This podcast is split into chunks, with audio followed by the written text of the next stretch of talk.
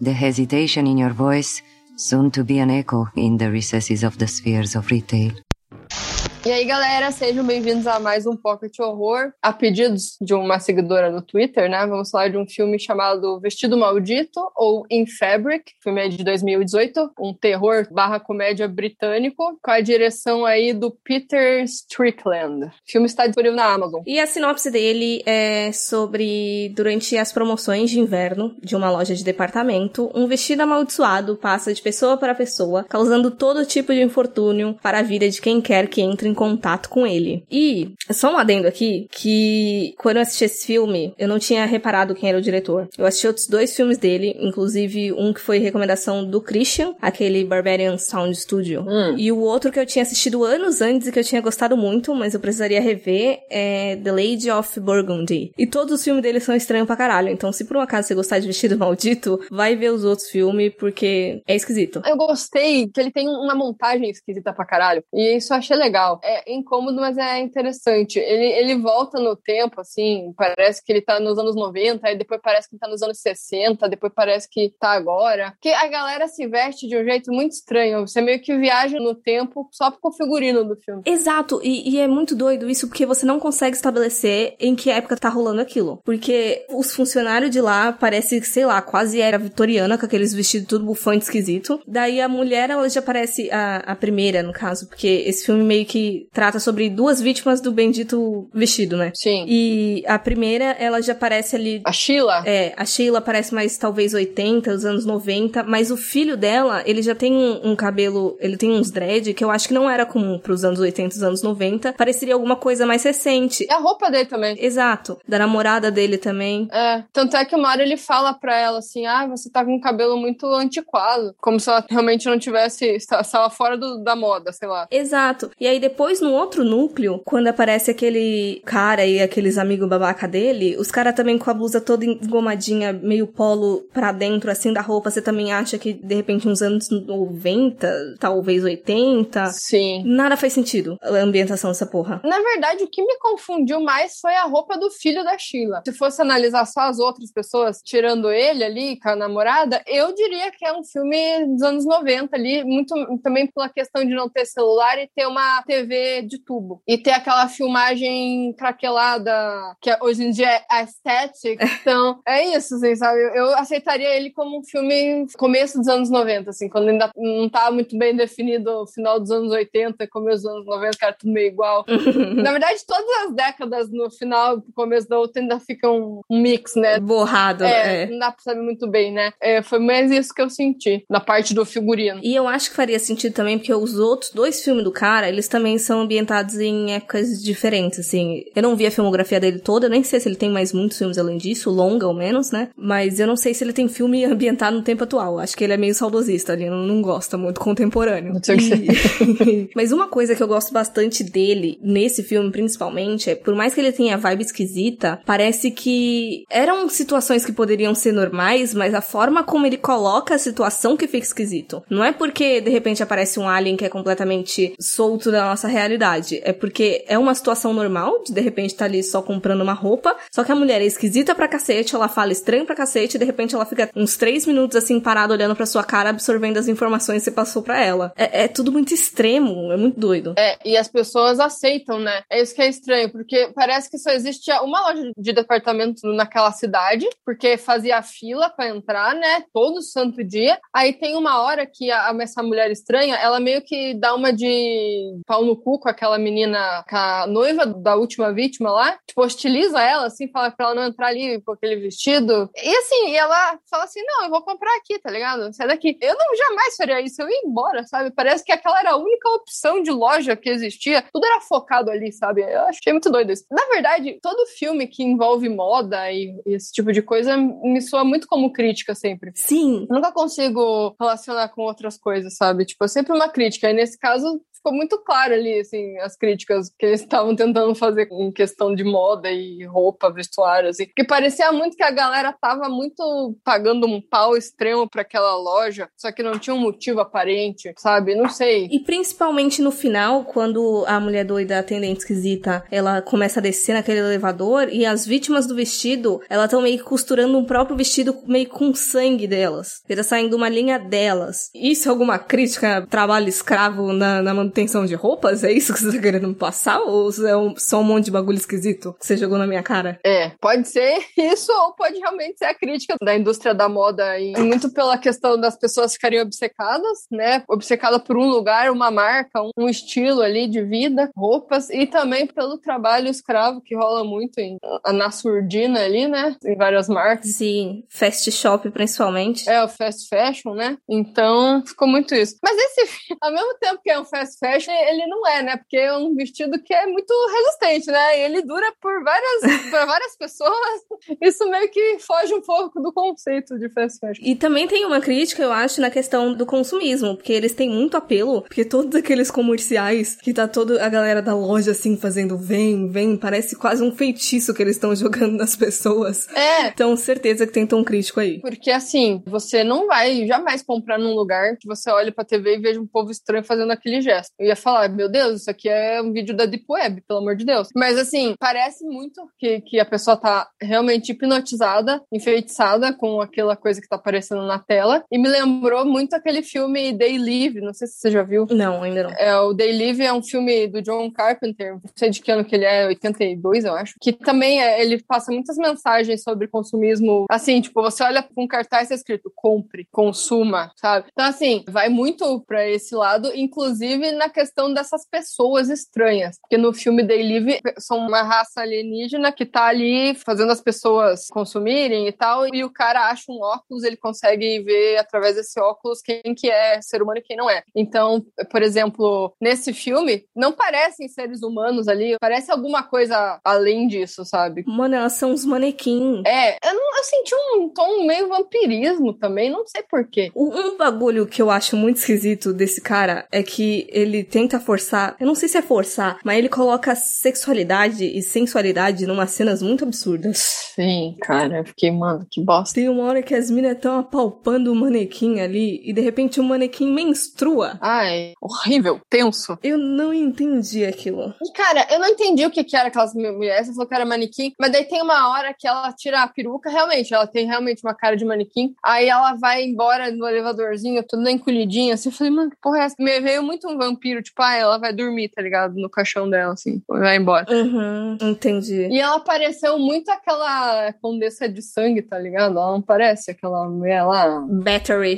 Isso, é, Elizabeth Battery. Eu olhei pra ela e falei, mano, é aquela mulher, velho. Eu não lembro da cara dela, deixa eu ver. É, me lembrei dela. Não sei, talvez eu tenha visto algum filme que tenha isso também e associei, enfim. É, é. Apareceu uma mulher aqui, que eu não sei se é de algum filme, mas ela do cabelão preto, assim, talvez possa ser. E eu fiquei confusa, eu não sei se aquelas mulheres eram uns manequim que foi transformado em pessoa, ou se as pessoas estão sendo transformadas em manequim, que é aquele manequim lá menstruando, tipo, fuck logic, não faz sentido nenhum. Eu acho que é reverso, eu acho que tava transformando em pessoa. Ah. Eu acho que ela tava usando alguma coisa para virar pessoa. É, é, eu fiquei muito confusa. Eu não sabia se aquele vestido tinha sido um defeito, se ele tinha sido proposital, porque tanto é quando tentam resolver, ninguém quer aceitar mais. Eu não sei se é porque eles querem que atinja pessoas ou se eles são cientes e não querem que volte, que porra que é, ou se a loja fica se alimentando das vítimas conforme elas morrem com aquele vestido. Pois é, eu acho que a parte lá do final, que ela tá com o vestido e entra na loja, a mulher meio que quer espantar ela para não acontecer nenhuma merda dentro da loja. Meio que pareceu isso, né? E acontece, né? É, pega fogo. Mas é uma coisa que me incomoda um pouco, é essas coisas realmente que são objetos inanimados que se transformam em assassinos. Eu acho muito tosco. E nesse filme não foi tão tosco, porque era meio sutil até as coisas. Aparecia ele se mexendo sozinho, até aparecia, mas eu até gostei do jeito que ele aparecia, ele flutuando e caía na pessoa. Não era tipo um vestido com uma faca, sabe? Sei lá, indo atrás de você, ou, ou não sei. E eu também notei que as coisas que aconteceram, algumas eram até sutis, e não teria como colocar realmente a culpa no vestido. Tirando ali a parte do cachorro, por exemplo, que ela é atacada atacada por um cachorro. Mas assim, tinham situações que aconteceu com ela que dá para confundir com umas situações que acontecem no dia a dia que dá errado, sabe? Não necessariamente é o vestido. Então, isso eu gostei, sabe? O que eu acho que vende muito é porque ele mulou todo um clima estranho, que aí um vestido sobrevoando e, sei lá, matando um passarinho já não soa tão bizarro. É. Porque tem muito mais coisa estranha, assim, uma densidade de estranheza muito maior. Então você compra a ideia. Sim, é verdade. Ele, ele consegue colocar elementos extremamente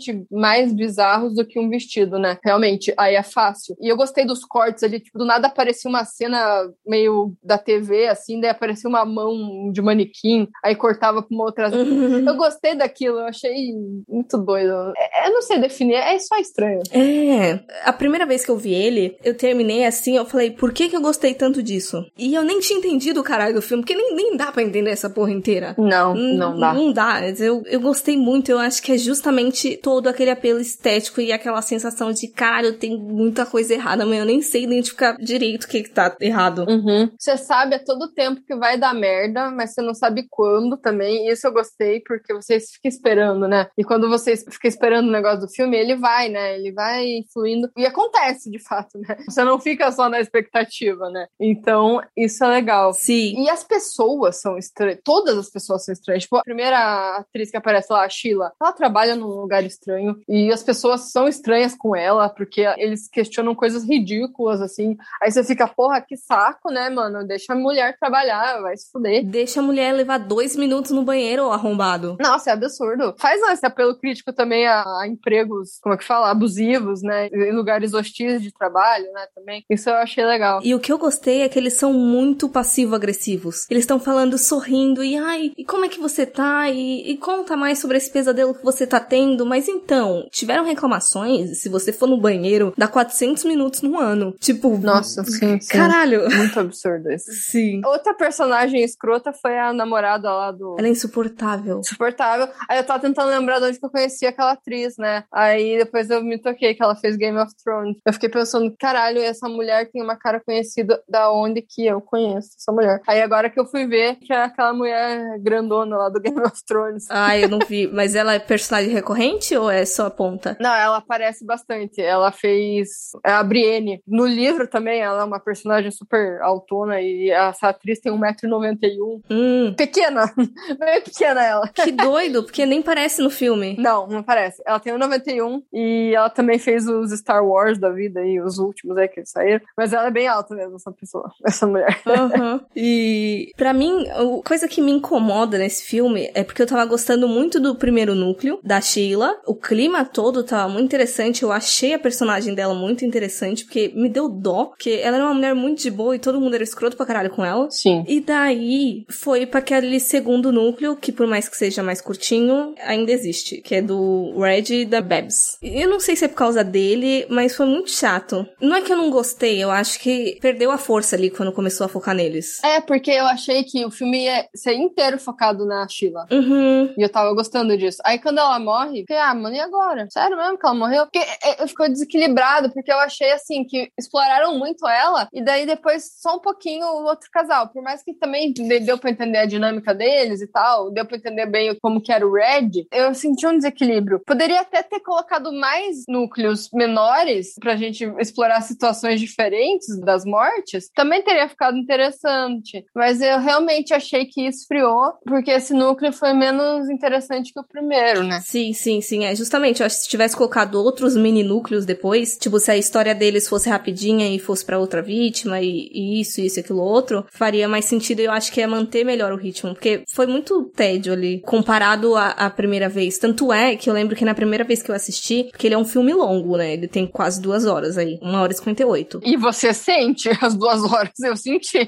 É. E aí eu lembro que quando teve o acidente dela, se eu não me engano, eu vi no computador, eu lembro que eu mexi o mouse assim, eu falei, como assim ainda tem mais uns 30 minutos de filme, velho? Como assim? Mas acontecer. Eu achei que já ia acabar. Nem tem o que se sustentar a partir daí. Mas aí focaram neles e foi meio tedioso. E parece que também foca em outra pessoa que comprou o vestido, mas daí muda já, né? Porque era um homem que tava com uma cesta de frutas e ele vai e pega esse vestido, nem vê direito, pega o vestido. Aí ele coloca o vestido em cima de uma cesta de frutas e tudo apodrece, né? Aí eu não sei se ele era um dos amigos do Red que comprou o vestido. Era. Era, ah, tá. Depois a Bebes até fala de, ai, você tem que ver com aquele teu amigo onde que ele comprou isso, porque pode estar tá dando coisa na gente, porque tem aquele rolê da pele. Inclusive, achei muito interessante isso do vestido tá dando aquelas coceiras, aqueles bagulho esquisito nas pessoas, que ele não vem do nada e te mata. É, mas não desenvolve muito, né? Tipo, ele só marca a pessoa. Parece que foi uma marca ali, ó. Você é meu agora. Tá marcado. É. Porque eu pensei que ia piorar a situação ali da coceira ali, a primeira lá, a Sheila. Eu achei que aquilo ia começar a aumentar, ia dar alguma merda nesse sentido. Também não foi, sabe? Foi mais assim, ó, isso aqui é uma marca. Sabe o que eu reparei? É sempre no mesmo lugar, e se eu não me engano, é no coração. Pode estar associado ao rolê da vitalidade dele estar tá puxando as pessoas. Pode ser, é verdade. Mas eu acho que eu gostaria da galera toda empolada também, ia ser interessante. É, tipo, começar a crescer um negócio ali, sei lá. E eu não sei, pelo pôster do filme, eu fiquei pensando assim, cara, eu achei que ia ser um negócio bem mais gráfico, sabe? Uhum. Ia matar, ia aparecer, um monte de coisa, um monte de cena violentona, assim, e não foi também. Não que tenha sido ruim. Ele me lembra um pouco o pôster do Day Live. Ele lembra, ele lembra. Porque a, eles têm a cara de caveira, né? Então, e aí no pôster ela tá com a cara de caveira. Cortado, assim, né? Ó, pode ser uma influência que eu nem sei se é mesmo, mas eu me liguei bastante nisso por causa daquelas coisas que eu falei. Uma coisa que eu também gostei foi que ele se adapta em todos os corpos, né? Isso é muito legal, porque ele é um tamanho 36 e tem gente que fala assim: nossa, mas eu nem uso 36 e eu tô cabendo nesse vestido. Assim. Uhum. Então ele cabe em todo mundo, qualquer pessoa entra no vestido. Isso é bem legal, porque realmente, né? Se você quer usar as pessoas para matar, você não pode só pegar a pessoa exatamente do tamanho, né? Você tem que pegar todos os tipos. É, e 36 é um número muito específico, é muito pequeno pra você só escolher quem usa 36. É, não... tanto é que o homem lá, até a noiva dele, a Bebs, ela fala assim: Nossa, como é que você coube nesse vestido? Ficou tão certinho pra mim, né? E os dois têm uma diferença de tamanho, né? Então, isso é interessante. Mas assim, tem coisas que dava pra desconfiar ali e ninguém desconfiava. Também ficou meio. Ai, tem uma hora que o vestido ali tava apelando e a, e a Sheila